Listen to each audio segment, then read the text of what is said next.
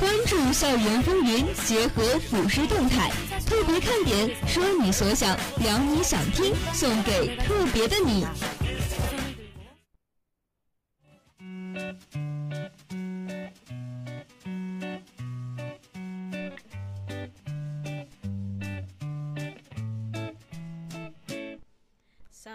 说你所想，聊你想听，送给特别的你。等一段时间再做吧，反正明天老师又不查作业。那现今大学生的拖延现象是越来越普遍了，无论是学习呢，还是生活上的琐事，许多学生都是习惯先给自己的思想放个假，而等一等呢，似乎也成为了许多大学生的口头禅。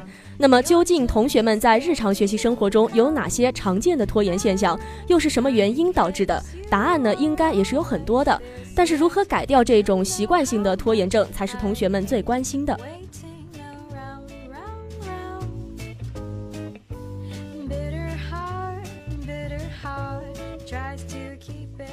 那其实说到这个拖延症，它往小了说啊，是一个怎么说呢？平常偷偷懒的一种现象吧。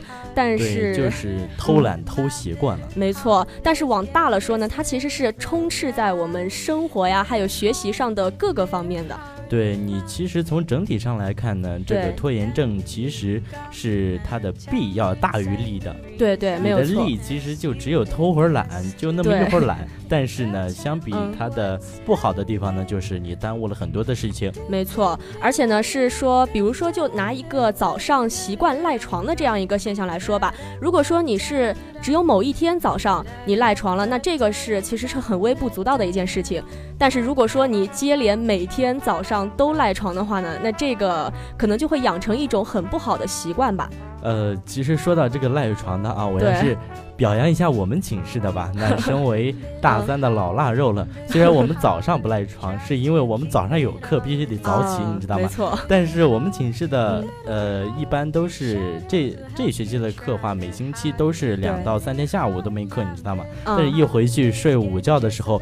一个午觉要睡到下午的四五点钟，你知道吗？从中午的一点钟，然后睡到下午的四五点钟。那这个是是不是一觉起来会睡得很舒服啊？那其实不瞒小磊说吧，其实我感觉睡午觉的话，起来的话并不是那么舒服，就感觉眼睛呀或者头啊都会有点不舒服的，就没有还是早上睡懒觉的舒服。对，那欧阳呢也是曾经试过这个睡午觉的时候睡了那么久，但是那个时候是觉得脑子有点昏昏沉沉的，但是一觉醒来的话，还是觉得啊感觉还不错。哎，这还是看每个人吧。对，没错。那还有就是说，早上我们是赖床，那晚上呢，是不是又比较习惯性的去熬夜？对呀，都是夜猫子，然后到了晚上又睡不着。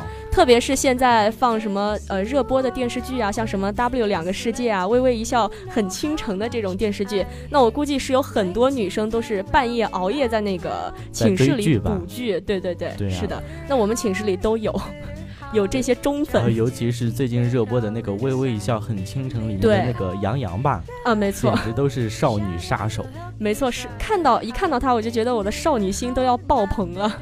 哎，对，嗯，其实不光说的熬夜追剧啊什么的。呃，我们一些你看生活中的，你看到现在了，老师布置点作业的话，其实大学生了嘛，对，呃，都觉得写不写无所谓啊，反正也没有人看着我去做，对啊，一直拖着也不写，然后上课迟到呀，等等这些小事，包括像咱们学习中的。呃，上课的时候要开小差呀、偷懒呀，或者是低头玩手机。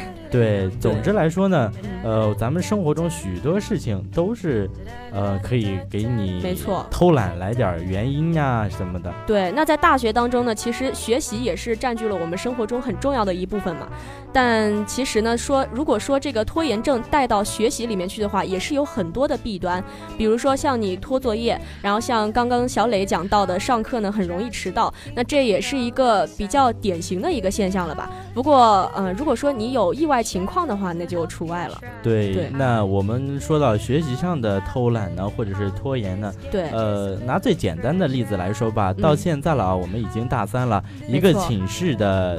同学呢啊，相比来说，有的人已经拿到了两三个，甚至是三四个的证书。对。但是呢，有个有些人呢，一个证书都没有拿到。那这个差别就非常大了。那现在也是九月份，我们大二大三的同学应该都是在评这个综测了吧？对。对，那这个时候证书其实是非常，其实是给咱们综测也是加分的项目。对。那说了这么多呢，拖延症的这种嗯不好的小习惯、小现象之后呢，我们也是应该来追根溯源哈，就是找一找它的根本原因在哪里吧。对，那其实根本原因呢，嗯，呃，那就是习惯和性格上的问题，你觉得呢？嗯，对，就像是比较自控力比较差的同学的话呢，他可能就容易的随大溜，对对，或者说是容易被他人影响吧。比如说我今天晚上追剧，那么我看到别人呢，他也在追剧的话，我就不自觉的跟着他一块儿去看了。对，本来计划好的要去看书啊什么的，那他不去，我也不去。没错，那其实说做事情，我们还是应该有一个目标的。对吧？那就像王健林之前说的一句话嘛，我们每个人先给自己定个小目标，对，先赚他个一个亿再说。对呀，虽然我们到我们现在都是一些学生啊，赚不到一个亿，那就先把自己学习上的任务来完成，是给自己学习上定一个大目标，再把它分成小目标，一个一个的去接着完成。对，那完成这种目标呢，肯定也是对自己自身有好处的。那其实说到这个拖延症，它对我们的影响呢，还是非常的大的。比如说是平常做事的做事情的话，肯定会影响你做事的速度，对，或者做事的效率。没错，那还有就是说，嗯，越拖越想拖，对，就是形成一种恶性循环了之后，就感觉呃很自然。没错，不去做这件事情很自然呀，我就可以休息会儿呀，我就可以追剧啊什么什么的，而且还都是一些借口。对，而且还会去影响他人吧。比如说我今天早上想睡懒觉，那可能别人呢起床一看到你在睡懒觉，那就不自觉的缩到被窝里面去了吧，只能这么说。对，你看以上咱们罗列出来了，你看，啊，做事效率低下呀，会造成咱们的恶性循环呀，会有不好的习惯养成呀，没错，罗列了这么多的坏处。那它有没有好处呢？你觉得？这个让我来想想。那有好处的话，大概就是可以偷一下懒吧。对，也是想不出有什么更好的好处了吧？就毕竟是你要说拖延的话，它本身应该就是一个贬义词了。呃，也也不能说是贬义词吧。嗯。就是不同的场合里面，它有不同的属性嘛。对，那其实拖延症呢，我们都知道对大家的影响它是非常大的。那我们应该怎么去慢慢的把它纠正过来呢？这个应该是我们同学们最关心的一个问题了。对，而且咱们不应该就是做那个什么思想上的巨人，行动上的矮子，对吧？对对。你不能说啊，我知道他怎么做，我不去做，我还是按我之前的，我想怎么拖就怎么拖。那对，那就是说不能这么任性吧？只能说，那应该。去制定一个良好的计划。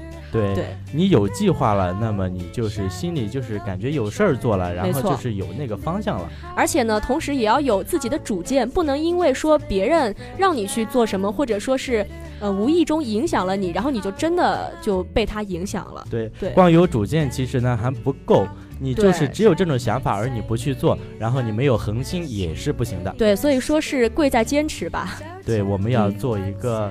有理想，有目标，有道德，还有什么来着？呃，有道德，有理想，有目标，有文化，自由青年嘛，对对对。